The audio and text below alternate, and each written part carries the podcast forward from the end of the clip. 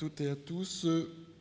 Dans le cadre de la chaire innovation managériale, hein, qui a été mentionnée excellence opérationnelle de l'ESSEC, que j'ai la chance de diriger donc avec le professeur Jean-Marie Peretti, nous avons mené un travail exploratoire donc, euh, pour déterminer et trouver les formes d'innovation managériale dans les entreprises avec un double objectif. Euh, le premier objectif était de lister les bonnes pratiques. Alors, il y en a un certain nombre qui ont été mentionnés ce matin au travers donc, des présentations des entreprises. Et puis aussi s'interroger sur le processus d'innovation managériale comme levier de transformation dans les organisations. Alors, je vais commencer en introduction. Connaissez-vous les notions CODI et opt-in? J'interroge la salle. Hein. Euh, je ne sais pas si vous avez trouvé, alors je vais vous donner quelques indices. Hein. CODI représente le contexte actuel de toutes les organisations privées publiques. Et opt-in est le plus petit dénominateur commun stratégique des entreprises. Alors je vais revenir sur chacune de ces, de ces notions. CODI signifie collaboratif et digital. Pour désigner les enjeux actuels des entreprises, hein. le collaboratif est une forme d'évolution sociétale qui vise à associer de multiples parties prenantes dans la décision. Et je pense que c'est un mouvement sociétal et non générationnel. Il n'y a pas que la génération Y qui va être en collaboratif. Alors quand on dit Y, maintenant, il y a les millénials, il y a les Z, et puis en aura euh, tous les 5 ou 10 ans. Le digital, lui, est au cœur de nombreuses transformations, ça a été mentionné ce matin, avec une forme de paradoxe. La société et les individus sont plus en avance que les entreprises et les institutions. Et ça, c'est nouveau. En général, les institutions avaient toujours un pas d'avance en termes technologiques. Les études montrent que la bascule digitale hein, date de 2012. Alors, que s'est-il passé en 2012 C'est l'année au cours de laquelle le smartphone est devenu incontournable. Il est même devenu ce que l'amiral Lajoux appelle le 207e hausse du corps humain. Donc euh, oui, je précisais à mes étudiants qu'il y avait 206 os dans le corps humain il n'y a pas longtemps. Effectivement, avec 220 manipulations par jour. Et à voir quelques postures ici dans l'Assemblée, je devine que vous êtes en train d'activer votre 207e Hop-in. Hop-in, c'est français, hein, c'est OP et plus loin IN. Ça définit les stratégies des entreprises aujourd'hui. On a fait un petit travail dans le cadre des chaires que je dirige à l'ESSEC sur les stratégies des entreprises. Et en fait, pour la plupart, elles sont caractérisées par ce que j'appelle les stratégies bipolaires. On n'y voyait pas là une appréciation psychanalytique euh, des entreprises. Elles sont organisées autour des notions d'optimisation et d'innovation. Et on le voit sans arrêt dans tous les discours, on va retrouver ces deux notions. Les entreprises mènent en parallèle des programmes d'excellence opérationnelle pour optimiser les processus en termes de coûts et de qualité, mais aussi des programmes de développement des innovations pour construire les business de demain, les nouveaux business. On l'a vu tout à l'heure avec Engie. La Singularité University aux États-Unis parle de convergence technologique et de changement exponentiel. On n'est même plus dans le changement, la transformation, on est dans la notion exponentielle et ils prennent ça pour caractériser notre époque. Or, le processus d'innovation, et ça a été dit, ne s'instrumentalise que de manière très partielle. Il faut travailler sur les postures et l'engagement des acteurs. Gary Hamel mentionne qu'il est difficile pour une entreprise d'envisager des innovations techniques, des innovations de produits, des innovations de marché, et j'en passe, sans avoir des innovations managériales. Hamel avance même l'idée que pour créer un environnement innovant, il faut commencer par l'innovation managériale. Dans l'ouvrage Innovation managériale aux éditions Erol 2017, nous avons défini la notion d'innovation managériale de la manière suivante.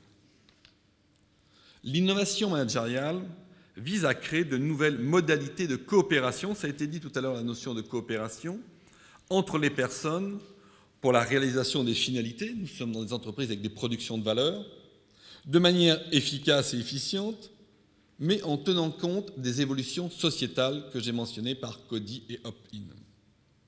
Un travail de recherche publié dans le cadre de l'ouvrage Innovation managériale nous a permis d'avancer une équation de l'innovation managériale. On ne se refait pas, on est prof. Hein, euh. L'innovation managériale vise quatre finalités essentielles. Le collaboratif. ça a été mentionné tout à l'heure donc, dans un certain nombre d'exemples, l'intelligence collective, la créativité et le développement de l'activité, le développement business. Pour opérationnaliser ces quatre finalités, il existe des méthodes, des outils. Un travail de benchmark nous a permis de relever neuf outils. Alors bien sûr, à partir du moment où on en mentionne neuf, euh, je suis sûr que dans la salle, vous allez me dire qu'il y en a un dixième. Mais c'est fait pour ça, les listes, c'est fait pour être euh, aménagé.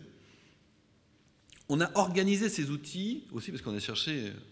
Là, le prof revient aussi, on a fait une matrice. Parce qu'il faut bien on les a organisés en termes d'autonomie laissée aux personnes. Ça, c'est intéressant, voir dans l'innovation managériale quelle est l'autonomie que l'on laisse.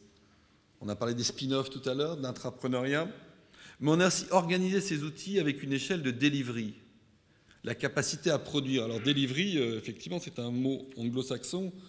Alors, je sais qu'il y a des consultants qui utilisent beaucoup le mot de livrable, qui n'existe pas dans le dictionnaire, euh, mais c'est un vieux mot français qui vient de délivrance, qui est toujours utilisé en droit et qui consiste à s'assurer que ce que l'on a livré au client correspond bien à ses besoins.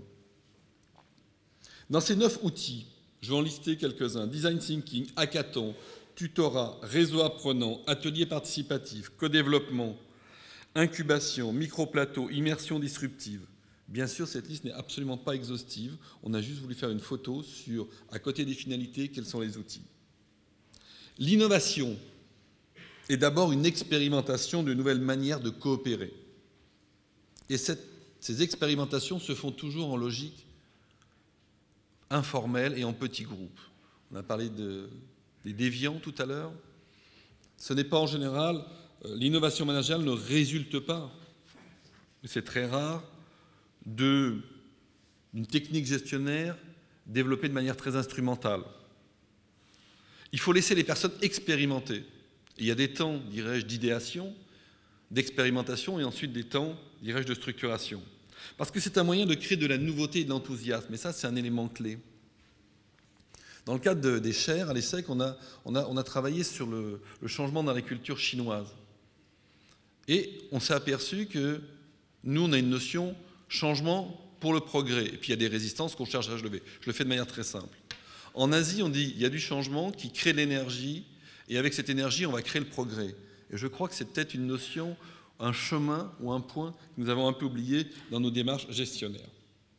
Je voudrais revenir avec vous sur quelques pratiques d'innovation managériale représentatives de ce qui se fait aujourd'hui. Je vais vous présenter quatre exemples d'innovation managériale. L'usine Fiat au Brésil a installé trois pointeuses. Une pointeuse verte, orange et rouge. Les salariés pointent sur une des trois en fonction de leur état de motivation. Vert si tout va bien, ce qui est le cas de votre motivation actuelle. Orange si ça va moyennement. Oui, je sais, vous commencez à être un peu fatigué.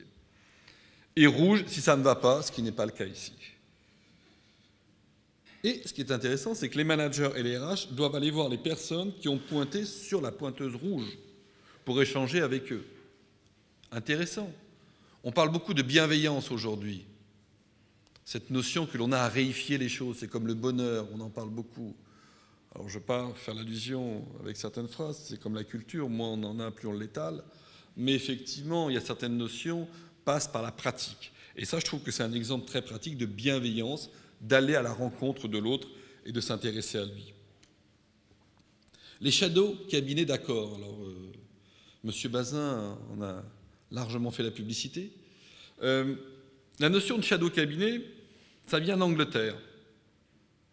L'idée consiste, hein, quand il y a un parti politique, lorsqu'il est dans l'opposition, il va constituer ce qu'on appelle un conseil des ministres bis, avec des personnes en charge des différents ministères, de telle manière que ces personnes s'opposent avec expertise aux ministres en place et préparent l'alternance.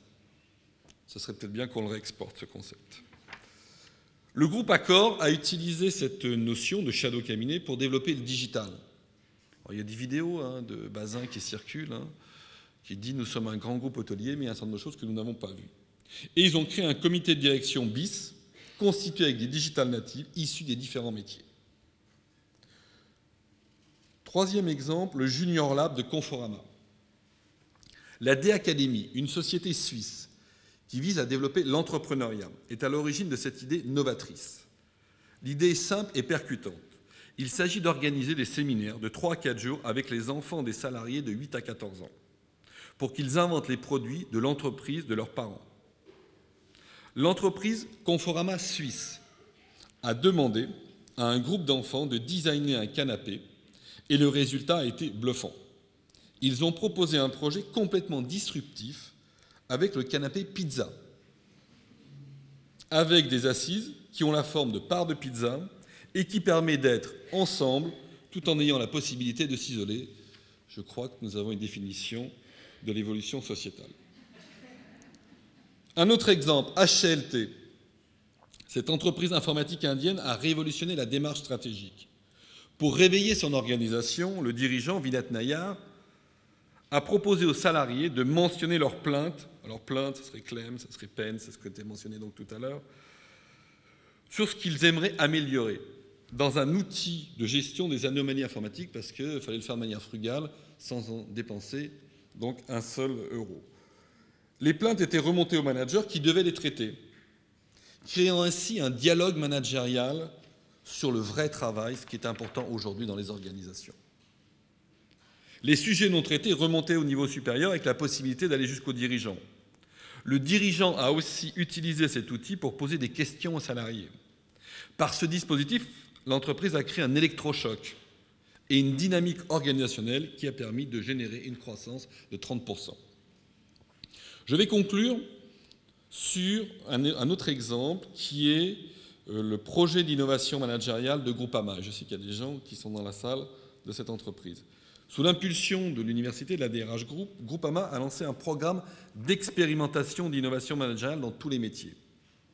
Cela a donné lieu à 18 expérimentations qui ont permis à Groupama de mobiliser l'innovation managériale comme un accélérateur de transformation en lien avec la stratégie de l'entreprise.